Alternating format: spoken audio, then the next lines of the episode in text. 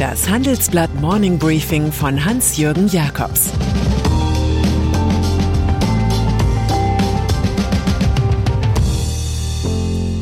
Guten Morgen allerseits. Heute ist Freitag, der 8. Oktober. Und das sind unsere Themen. Laschet hatte keine Chance und wollte sie nutzen. Spot an für den neuen Bankenchefaufseher. Plötzlich sind wir alle geimpft. Sondierungsgespräche. In den nächsten Tagen müssen wir uns Deutschlands wichtigste Politiker mit Sonden im Gepäck vorstellen, wenn sie auf dem Weg zu Sondierungsrunden sind. Existieren heißt sondieren in diesen Tagen. SPD, Grüne und FDP erforschen von Montag an, was mit einer Ampelkoalition möglich ist. Die zänkischen Schwestern CDU und CSU bestimmen derweil, wer sie herausführen soll aus dem Jammertal, in dem sich die Skelette türmen, die mal Volksparteien waren. Vorausgegangen war eine Ansage von noch CDU-Chef und Ex-Kanzlerkandidat Armin Laschet. Wenn es mit anderen Personen besser geht, dann gerne. Er wolle keine erneute Schlammschlacht, sondern einen gemeinsamen Vorschlag, so Laschet. Bis zum Sonderparteitag im Dezember bleibt er noch. Dann hat die CDU den nächsten Vorsitzenden guillotiniert. Seien wir ehrlich, der Mann aus Aachen hatte keine Chance, wollte sie aber nutzen. Eine abgeschlaffte Parteiorganisation, ständige Chefwechsel, null Selbstbestimmung eines modernen Konservatismus hatten die Fundamente erodiert. Dazu noch ein West-Ost-Riss, eine bis zum Schluss im Amt verharrende CDU-Kanzlerin und zum Schluss fiesestes Wadenbeißen auf gutfränkische Art. Diese Kombination hätte auch robustere Charaktere geschafft. Die bei der letzten Parteivorsitzendenkür hervorgezauberte Bergmannsplakette sollte Vertrauen schaffen. Der Plan ging nicht auf. Laschet kann die Messingmarke seinem Vater zurückgeben, dem alten Kumpel aus der Adenauer Kohlzeit. Energiepreise. Kein Halten scheint es derzeit für die Preise bei Öl, Gas und Kohle zu geben. Die alte, oft geschmähte fossile Wirtschaft, Lieblingsgegner von Greta Thunberg und Fridays for Future, feiert deshalb plötzlich Umsatzrekorde. Das ist keine Momentaufnahme, sondern der Start einer neuen Phase der Hochpreisenergie. Unser großer Wochenendreport erklärt die Zusammenhänge. Schon sieht Gabriel Felbermeier, neuer Chef des Österreichischen Instituts für Wirtschaftsforschung, eine Bedrohung der konjunkturellen Entwicklung. Kommt ein strenger Winter, könnten Abschaltungen von Industrieanlagen, die auf Gas als Rohstoff angewiesen sind, erforderlich werden. Wir erkennen, wie abhängig Europa nach wie vor von fossiler Energie ist. Daran würde selbst ein Greta-Gespräch mit Wladimir Putin nichts ändern. BaFin der neue Chef der deutschen Finanzaufsichtsbehörde BaFin, Mark Branson, kündigte im Handelsblattgespräch eine rigidere Kontrolle von Finanzhäusern an. Wir brauchen die Bereitschaft, auch mal Grenzen auszutesten, sagt der gebürtige Brite. Er hatte zuvor die Schweizer Finanzaufsicht aufgemischt. Im Falle von Großbanken plädiert er für harte Vorgaben. Institute, die auf den internationalen Kapitalmärkten aktiv sind, brauchen eine besonders dicke Kapitaldecke. Im Einzelnen sagt er über eine Finanzaufsicht mit Biss, die BaFin muss den Mut haben, unangenehme Entscheidungen zu treffen, auch wenn wir keine perfekte Informationslage haben. Nicht zu entscheiden und abzuwarten, ist für Kunden und die Stabilität des Finanzsystems oft noch riskanter. Zur Leistungskraft der BaFin sagt Branson, sie ist viel besser als ihr jetziger Ruf, sie hat hochqualifizierte und motivierte Manager. Wir müssen uns besser vernetzen und brauchen an der ein oder anderen Stelle eine bessere Datenbasis für unsere Entscheidungen. Bei der Digitalisierung gibt es bei der BaFin wie in vielen Behörden und auch Unternehmen hierzulande noch Nachholbedarf. Er ist für dickere Kapitalpuffer für deutsche Banken zu haben. Da liegt die Verantwortung bei der Europäischen Zentralbank. Ich bin ein Befürworter hoher Kapitalstandards. Die Finanzkrise 2008 ist von vielen damals als statistisch sehr unwahrscheinliches Jahrtausendereignis bezeichnet worden.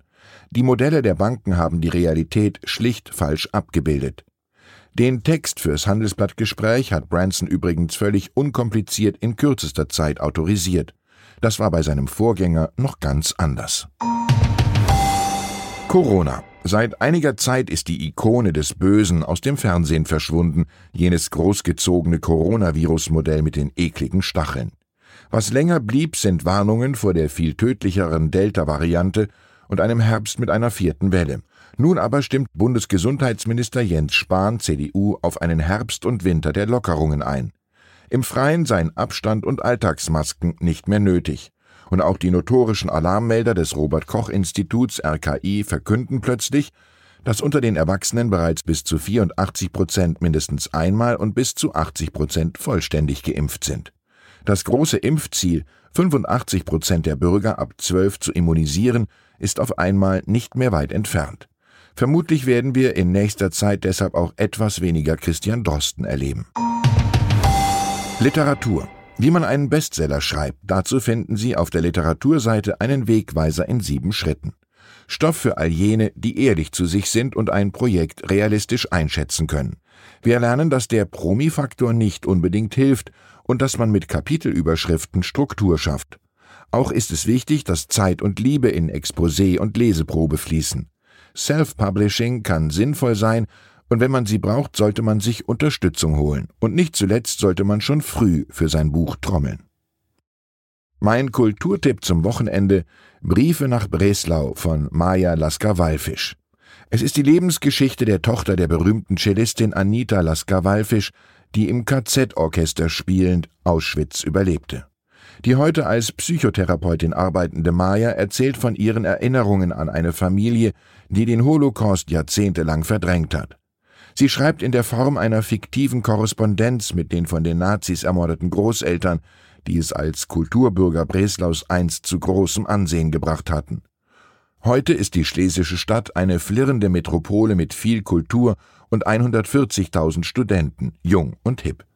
Aber die Autorin zeigt am eigenen Beispiel, wie schwer Traumata über Generationen hinweg wirken können. Female All-Stars im Hause Handelsblatt haben wir gestern Abend eine besondere Premiere gefeiert.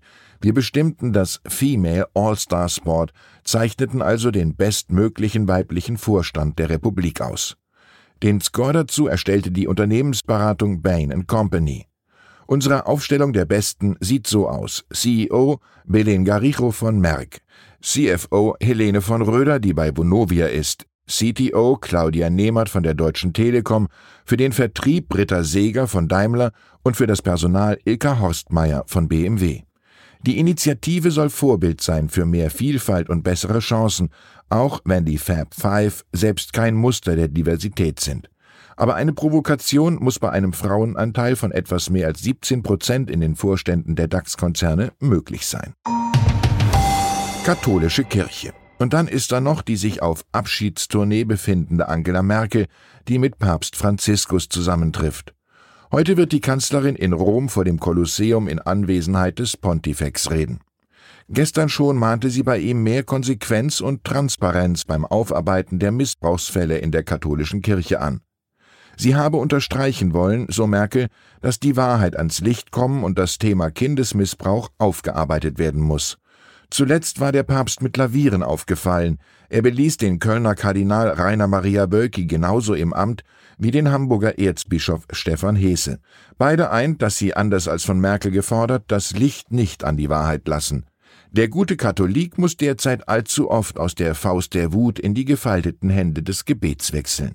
Wir starten in den Freitag mit Georg Christoph Lichtenberg. Dass in den Kirchen gepredigt wird, macht deswegen die Blitzableiter auf ihn nicht unnötig. Ich wünsche Ihnen ein schwungvolles Wochenende. Es grüßt Sie herzlich Ihr Hans-Jürgen Jakobs. Das war das Handelsblatt Morning Briefing von Hans-Jürgen Jakobs, gesprochen von Peter Hofmann.